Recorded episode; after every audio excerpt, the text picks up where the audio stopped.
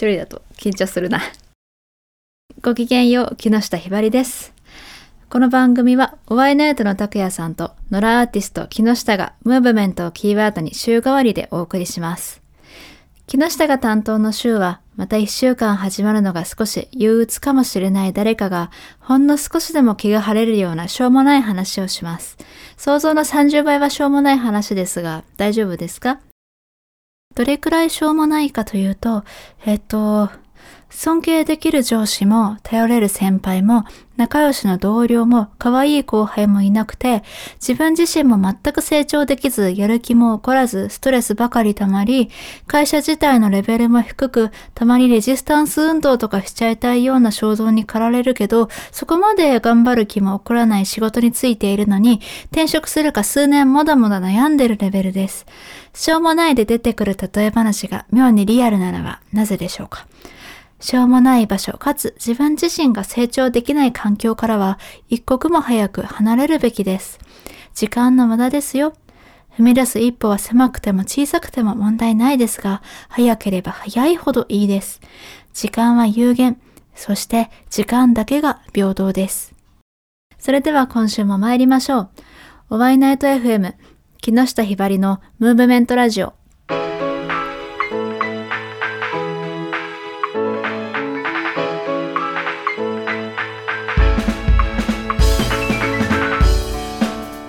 改めまして野良アーティストの木下ひばりです。野良アーティストって何ぞやって話ですが事務所やグループバンドなど特定の何かに属せず一人でのんびりダラダラ何かしているアーティストという意味です。インディーズともまた違う。活動目的はただ一つ。自分の作りたいものを作って生きることです。孤独と書いて自由と読む。それが野良アーティストです。絵や音楽は作っていますが積極的に公開しないのはそういうことです。人に見せる聞いてもらうことが目的ではなく作ることが目的なので一人で完結する活動をしています。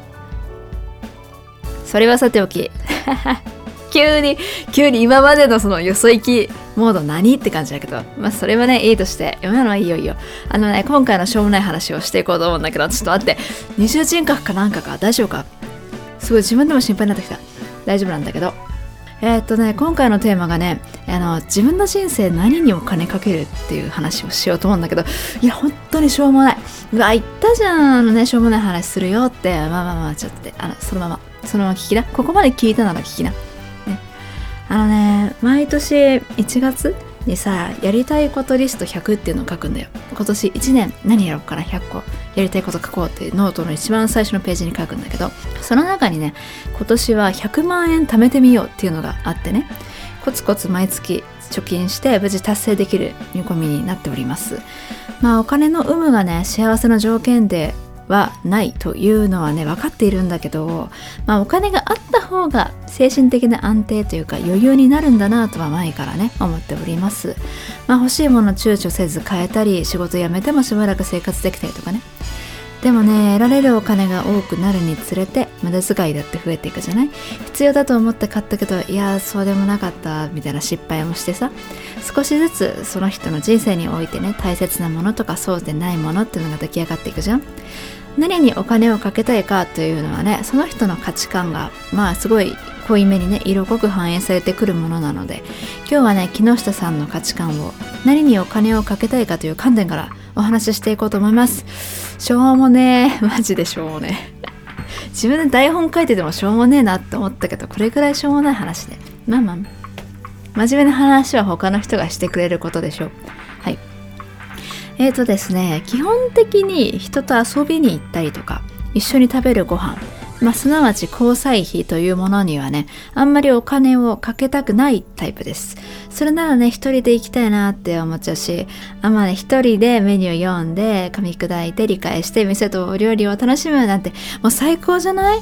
もう一人だからね、もうわがままでいられるんだよ。足りなかったらね、追加で注文したっていいし、デザート2つ食べたっていいんだよ。そんなも最高じゃない？なんて思うんだけど、まあ、もちろんね、逆の人もね、いるんだろうね。あの友達とたくさん遊びたい飲み会したいみたいなねそれだってさ素敵じゃない？収録してんのがね11月の末なんだけど11月はね2回も職場の子とご飯食べ行ったし来月もね前の職場の先輩とご飯食べに行く約束してるし昔お世話になった職場のね社員さんが転職してそのある飲食店のね店長になったからご飯食べにおいでよっていう連絡をもらったからこの間。そのお店にも誰かと行こうとしてるし誰かとねどっかに行くっていうのも、まあ、たまには悪くないなって思ったりもするよ。ちょっと疲れるけどね。うん。疲れちゃうんだよね人と一緒にいるっていうのはね。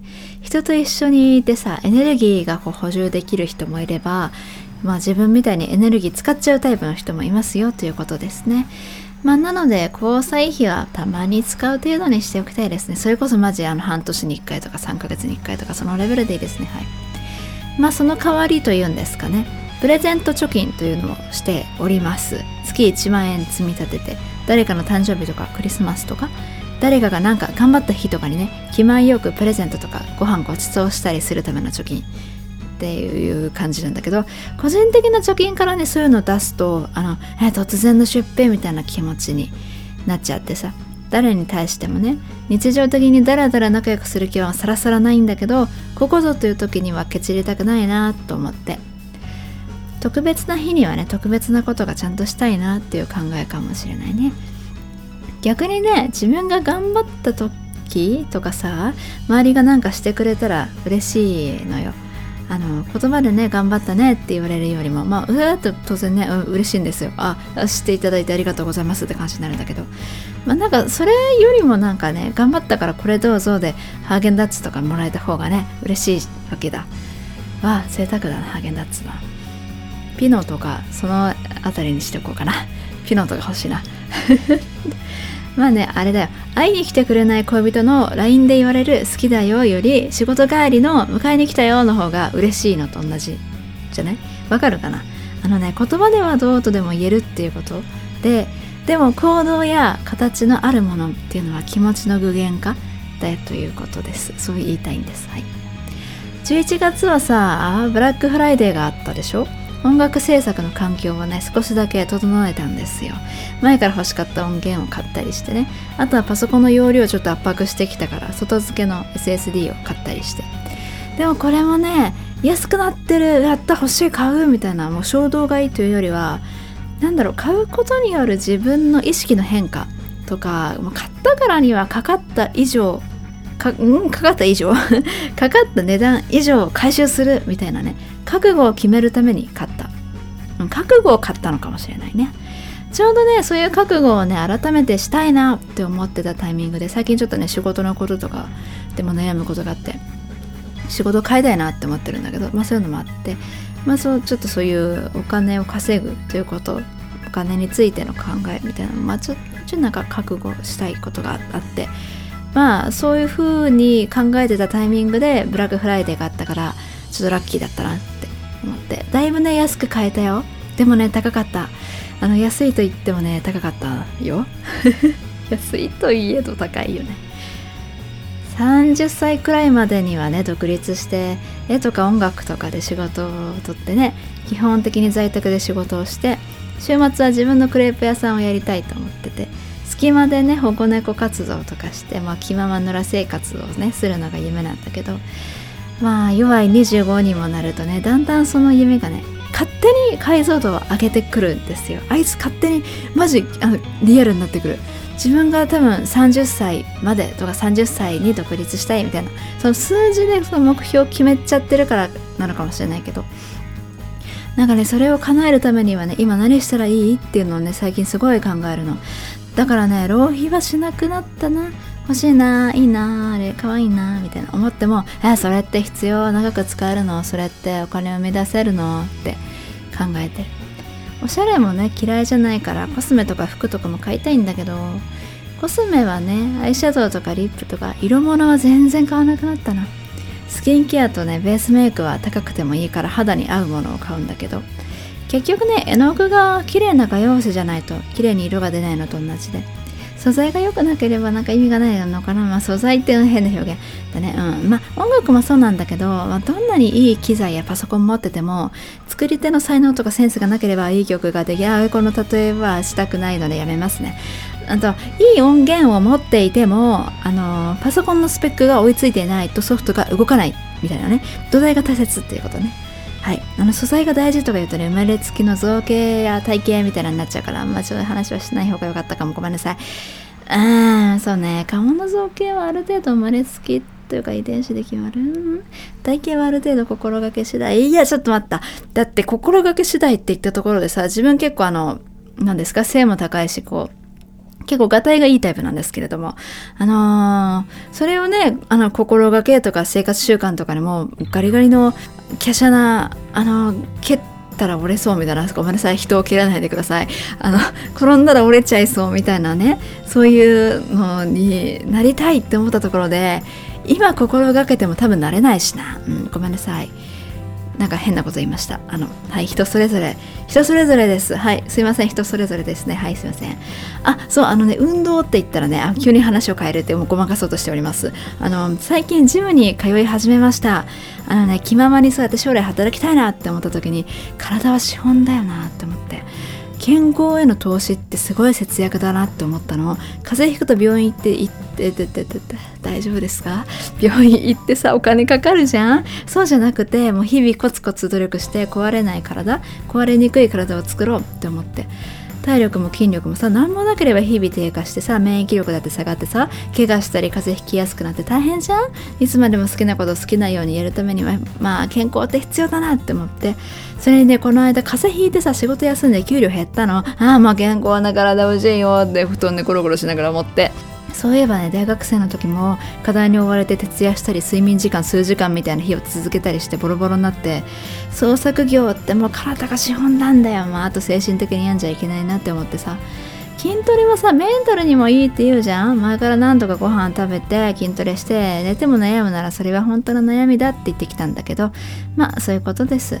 筋トレしても解決しないもしくは気が晴れないことはね向き合いましょうそれには。大きっと大事なことです。